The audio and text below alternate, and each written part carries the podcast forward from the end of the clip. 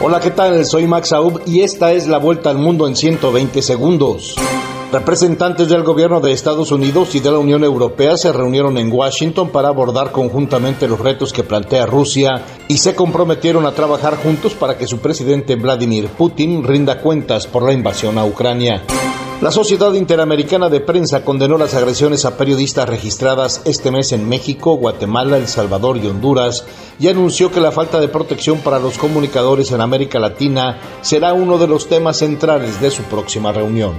Las remesas hacia Latinoamérica y el Caribe registraron un alza excepcionalmente fuerte en 2021, aún en medio de la pandemia debido a la recuperación económica de Estados Unidos, origen de la mayor parte de los flujos, pero también a oleadas migratorias en toda la región.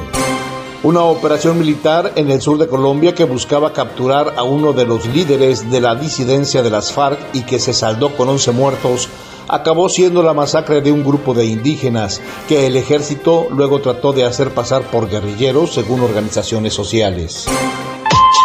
¿Te aterra hablar frente a un público, ya sea en vivo, en tus redes sociales o simplemente grabar un video? Max Aub te prepara para mandar el miedo a volar y tomar control de tus nervios. En tan solo nueve sesiones, Max Aub te transforma. Escríbele al 786-409-8724. 786-409-8724.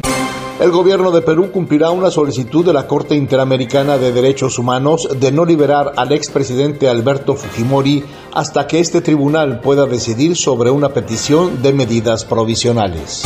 La Oficina de Coordinación de Ayuda de Naciones Unidas emprendió la mayor petición de fondos de su historia para un solo país con la esperanza de reunir 4.400 millones de dólares para ayudar a Afganistán. Esta fue la vuelta al mundo en 120 segundos.